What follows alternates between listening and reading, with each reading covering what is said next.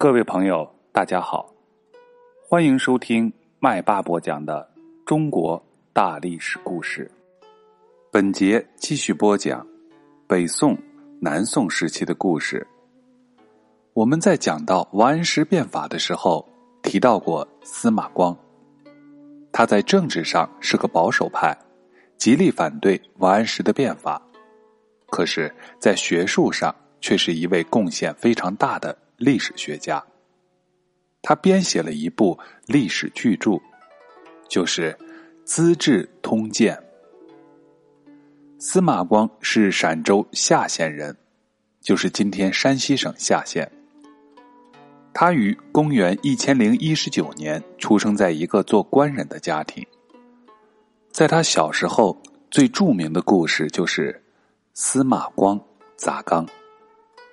说的是有一次，他和一群小伙伴在玩捉迷藏，一个孩子一不小心跌进了水缸里，眼看着就要淹死了，其他的孩子都吓得四处逃跑，而司马光急中生智，搬起一块大石头，用力的砸破了水缸，水流了出来，那个孩子就得救了。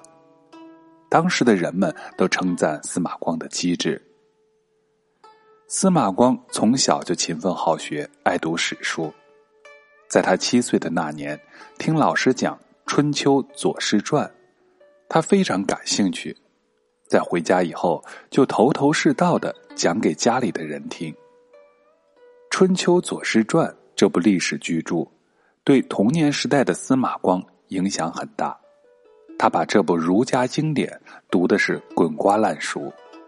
后来。他之所以能够写出《资治通鉴》这部历史巨著，是和这部书对他的影响是分不开的。司马光在二十岁那年考中了进士，他继续刻苦学习，一有空就会钻研历史。他发现，自古以来历史著作虽然繁多，但是缺乏一部比较系统的、完整的通史。他想，如果能有一部通史，把我国的历史从古到今系统的加以介绍，那是多好的事儿啊！于是他决心自己动手来编。怎么编写这部书呢？经过反复的考虑，他决定采用编年体，也就是按照年代的顺序来编写。他对别人说：“我要采纳各种各样的建议，来写成一家之言。”题材确定以后，他用了两年的时间，写成了一部从战国到秦末的史书。这部书有八卷，名叫《通志》。治平三年（公元一千零六十六年），他把《通志》进呈给皇帝宋英宗。宋英宗看了非常满意，立即下令设置书局，作为这部书的编写机构。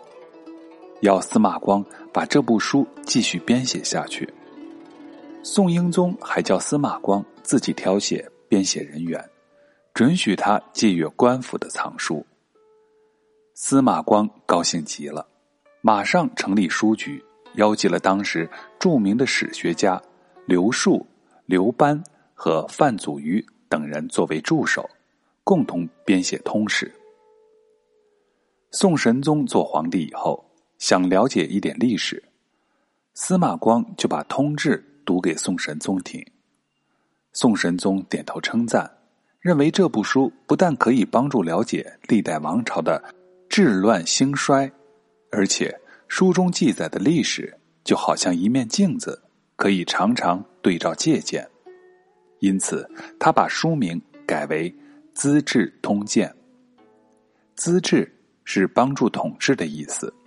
鉴就是指的镜子，含有警戒和教训的意思。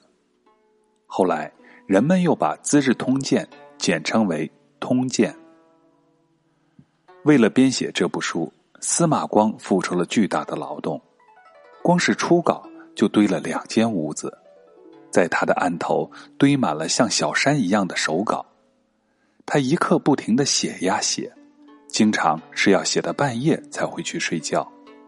他怕自己睡过了头，特地做了一个容易滚动的原木枕头，只要一翻身，枕头就会滚掉，他自己也就惊醒了。他把这个枕头称为警枕，用来警戒自己不要睡得太久，影响自己的读书写作。从公元一千零六十五年起到公元一千零八十四年止，司马光足足用了十九个年头。终于完成了这部历史巨著。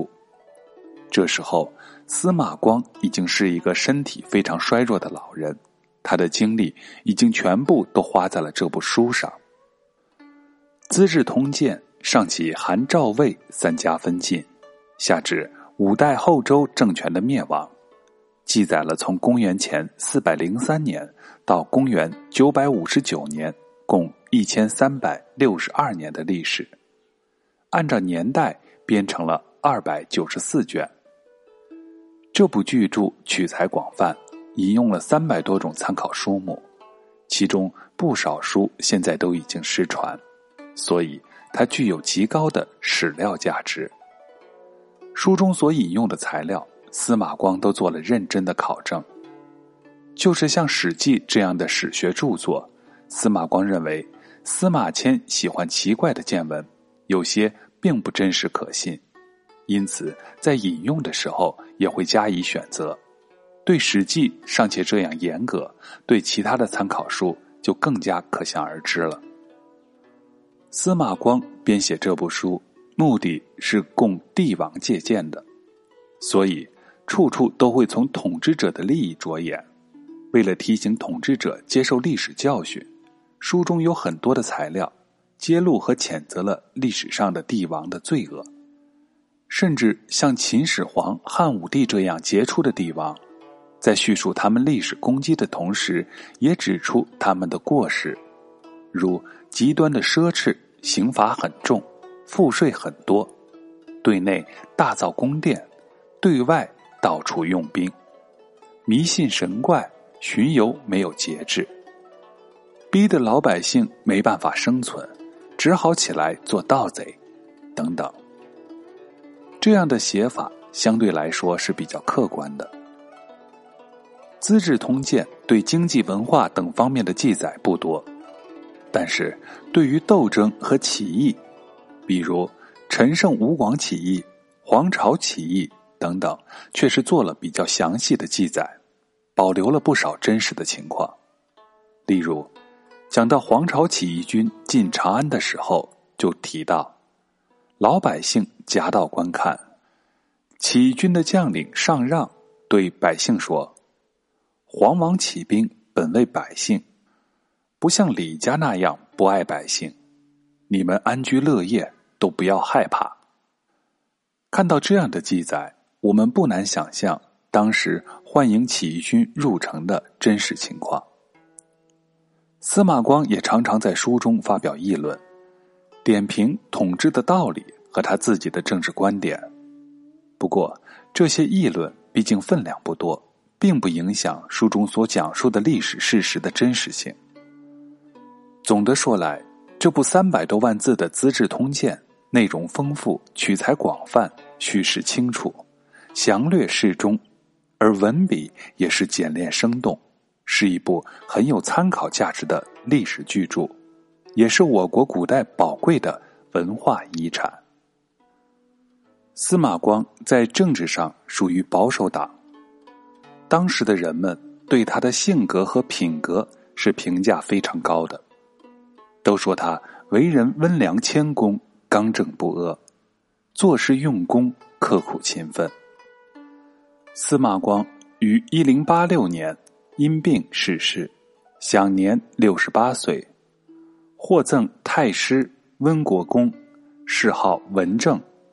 不过数年之后，由于政治原因，将他视为元佑党人，消除了他的谥号，毁坏了当时皇帝的赐碑。到了靖康元年（公元一千一百二十六年），又获赠太师。再次配享哲宗庙庭。